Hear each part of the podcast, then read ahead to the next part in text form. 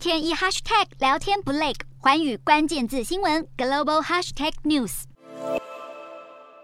备受美国期待的晶片法案终于在本月获得总统拜登签署生效，但这也让台积电和三星等半导体国际龙头被迫在美中两国之间选边站队。晶片法提供大约五百二十亿美元的补助，但要获得这笔资金的代价就是企业在未来十年内不得在中国或其他对美不友好国家新设或是扩建半导体厂房，或是进行其他重大投资。虽然北京当局目前还未宣布对晶片法祭出报复行动，但有专家认为这仅是中方目前没有好的直接政策能够选择。然而，当中国国内半导体产业成熟时，就很可能采取行动。虽然美国不断加强限制技术出口到中国，但根据《华尔街日报》调查商务部资料显示，在二零二零年，美国对中方的一千两百五十亿美元科技出口当中，官员要求申请执照者不到百分之零点五，而在这百分之零点五当中，有百分之九十四的申请都获得批准。换句话说，从表面上来看，美中科技竞争日益激烈，但美对中出口的半导体、太空零件和 AI 科技等都没有中断。部分特别重要的技术销售，甚至有不减反增的趋势。